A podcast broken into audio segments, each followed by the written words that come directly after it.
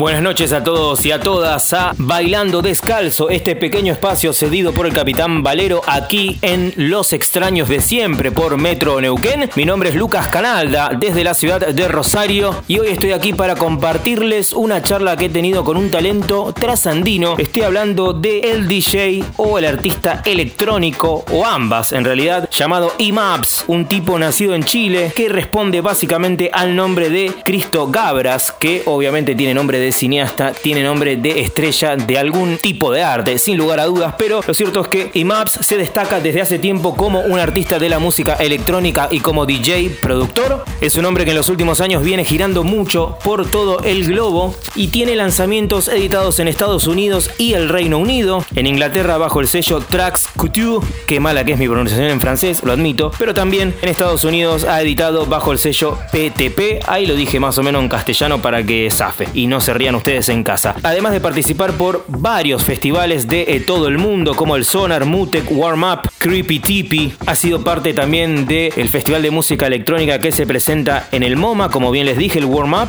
eso es, estoy hablando del Museo de Arte Contemporáneo de Nueva York. Además de girar constantemente por Estados Unidos, Europa y Latinoamérica, no tanto, el hombre tiene un prestigio buenísimo porque de alguna manera está redefiniendo lo que es la música experimental en clave de club o de discoteca, como prefieras vos pensarlo. Es una música electrónica que mezcla ciertas tendencias futurísticas con ritmos bien pero bien latinoamericanos. Está buena la charla que vamos a escuchar porque el hombre de alguna manera cuenta cómo cuando empezó con su música era a lo mejor tan de vanguardia que mezclar ritmos tan étnicos, tan latinoamericanos le costó como cierto prejuicio de sus pares en Latinoamérica y especialmente en Santiago de Chile. Es una conversación que tiene que ver mucho con la música de vanguardia o con el arte de vanguardia y cómo a lo mejor un sonido ciertamente adelantado a algunos años te puede generar una mala prensa en tu lugar, pero te vas al mundo y de repente estás siendo parte de una oleada renovadora. No tengo más que decir, vamos a escuchar iMaps. Esto ha sido una conversación que mantuvimos en su paso por la ciudad de Rosario y luego vamos a escuchar parte de su música.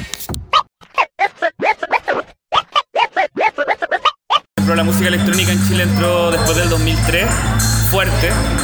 Eh, no tuvo esa generación, no sé, como Doral Techno en que venía a tocar a Cocolicha acá, Sven Bad, eh, Richie Hawkins y así. Entonces, de alguna u otra forma hay un, hay un lapsus bien grande en que ya en, los 2000 ya llega como llegó todo junto, o sea, minimal y, en esa época era el minimal lo que estaba de moda, el tech house y por otro lado el drum and bass. Pero como que lo del drum and bass, lo que terminó en el bass o lo que venga, se desvaneció, no, no, no terminó en nada, hubo fiestas re importantes y se mantuvo lo del tech house por ahí. Y de alguna u otra forma fue como una, por así decir, como que mucha gente atribuye la música electrónica en Chile a música de gente con plata, a chetos, ¿no? Sí. Entonces, yo creo que, claro, esas categorías que también cuando uno era chico, que claro, o sea, si uno era rapero no podía escuchar rock y así. Claro. Eh, ya las generaciones nuevas no se dan. Y eso está súper interesante porque a mí, como por así decir, la cuota revolucionaria que veo ahí también, sobre todo en Chile, es que rompe también esos esquemas de clase. O sea, y que en Europa también es re importante, o sea, como que eso ya no existe, o sea, no existe. Chile hace tiempo, la verdad, como que vengo una generación que terminó ahora mucho haciendo house o electrónica un poquito más. Hay muchos grupos, hay muchos colectivos, hay muchas fiestas. Y, y, está bien, o sea, a mí términos como rítmicos y políticos no comparto mucho, porque ellos también como que medio me hicieron a un lado por justamente tocar otros ritmos más latinos o más del gueto, por así decir, que no entran en las concepciones de lo que es la electrónica. Es como una escena un poquito hipster, la verdad. Claro.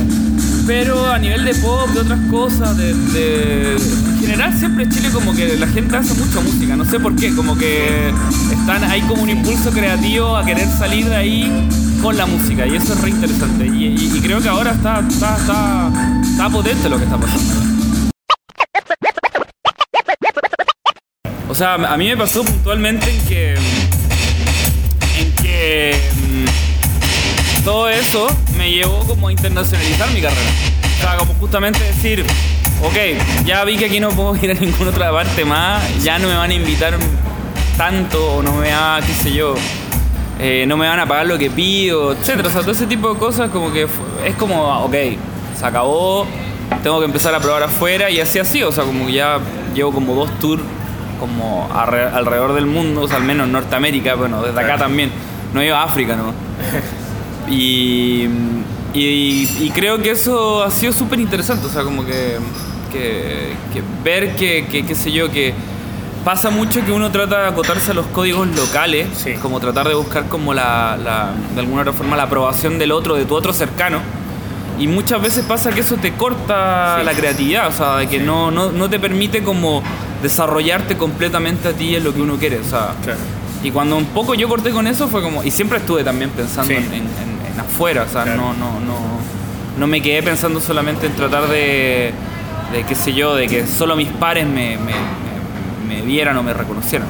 Creo que si esa, esa, esa diferencia pasa a ser una fortaleza. por ejemplo, me pasa mucho en Chile que gente como que no, no me reconoce como productor de música electrónica. Claro. Puntualmente porque justamente uso ritmos, sí. ¿no? Que son, qué sé yo, que, el reggaetón o que el dembow, pero que son recursos rítmicos. No estoy pensándolo como un productor de. O sea, alguien que escucha reggaetón va a escuchar lo que yo hago y decir, no, este, este tipo no hace reggaetón. O sea, no, no, hay, no hay por dónde, ¿no? Claro. Y, de alguna u otra forma ciertos festivales como Mutec o Sonar, eh, eh, toqué en el Warm Up, que es un festival que hacen en el MoMA PS1 en Nueva York. Sí. Como que tienen interés por ese tipo de cosas, o sea, como pensar cuáles son las visiones nuevas de la electrónica desde Latinoamérica. Claro. Aún así, obvio, hay un, en este momento hay como un mainstream, por ejemplo, el reggaetón, y como que muchos podrían decir, ah, por ahí pasó, que hay como un mainstream, pero en realidad no tiene nada que ver. O sea, no hay una directa relación. O sea, pasa de que, que, no sé, o sea, mi, mi, carrera también se empezó a internacionalizar por, qué sé yo, unos remix que, que, tuve en un EP y por otro lado porque saqué un EP en Inglaterra. O sea, y por lo general la visión que tienen de mí no es tan latina, sino que ya la visión latina entra como a de alguna u otra forma como a complementar ya la visión que tenía el mundo de mi trabajo. Y eso, eso se volvió como más consistente por el hecho de que fue marcando una diferencia en mi trabajo muy notoria. Entonces por eso también como que se fue volviendo más potente, creo yo.